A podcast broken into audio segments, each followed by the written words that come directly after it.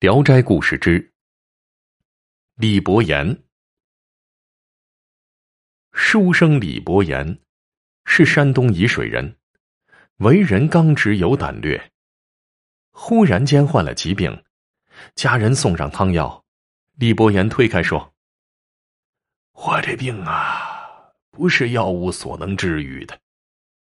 阴间缺个阎罗王，要我暂时代理罢了。”我死后不要埋葬，要等待我复活呀！这天，李生果然死去了。侍从领李生上车而去，进入一座宫殿，奉上了王者的衣冠。差役们严肃的站立两厢侍候，桌上许多簿册公文杂乱的堆着，其中有一宗案子记载：江南有个恶棍。一生中共计奸污良家妇女八十二人，经过审问及旁证材料核实，罪证确凿。按照阴司的刑律，应处以炮烙的极刑。公堂下竖着铜柱，约八九尺高，一抱来粗。铜柱中间是空的，里面装木炭燃烧，里外通红。众诡异用铁鞭子抽打这恶棍，赶他攀登铜柱。那恶棍手抓绞盘爬上去，刚到顶，只见烟气飞腾，砰的一声，像抱住，人从上面跌了下来，蜷曲着伏在地上好一会儿，才苏醒过来。群鬼又打他上去，再抱再跌，和上次一样，到第三次跌下，身体像青烟一样散开，再也不能成形了。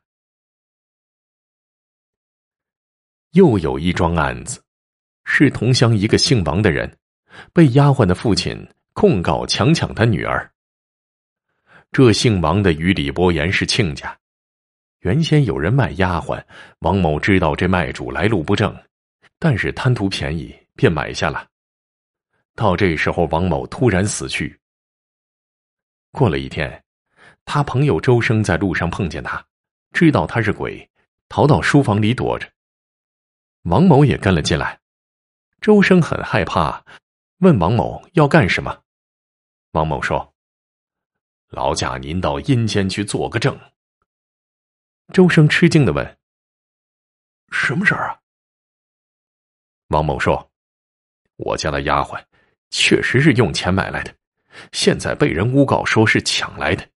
这事儿啊，你亲眼所见，只借你出来说一句公道话。”没别的意思，周生还是坚决的拒绝。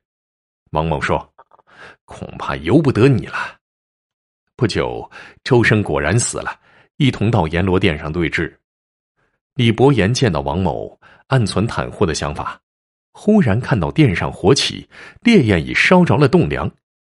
李伯言十分惊惧，胆战心惊的站了起来。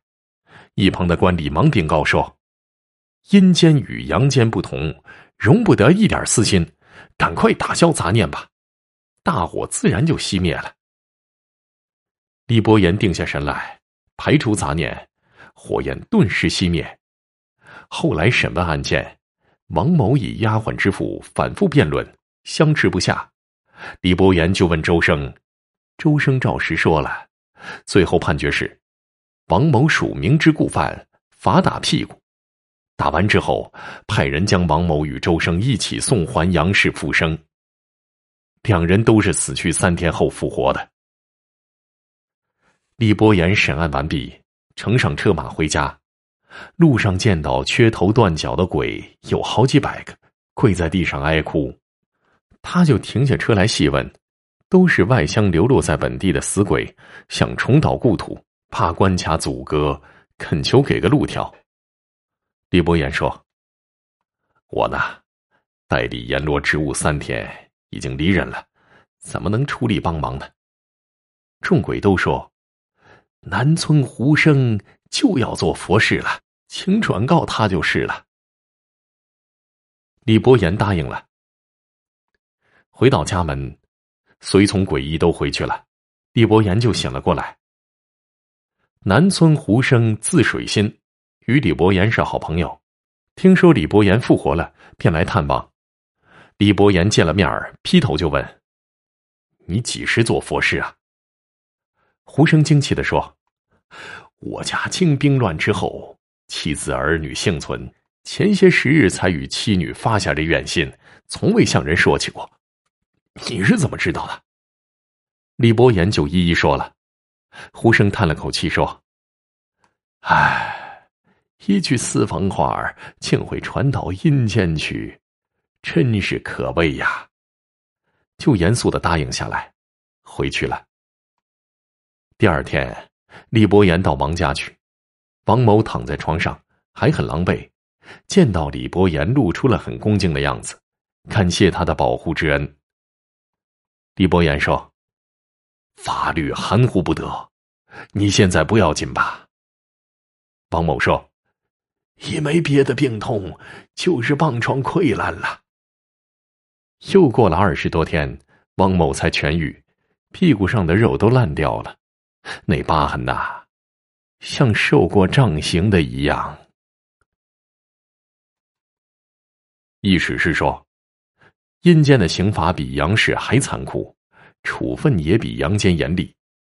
但是通路子开后门说情是行不通的，这样即使是受到严刑的死鬼，也就并不抱怨了。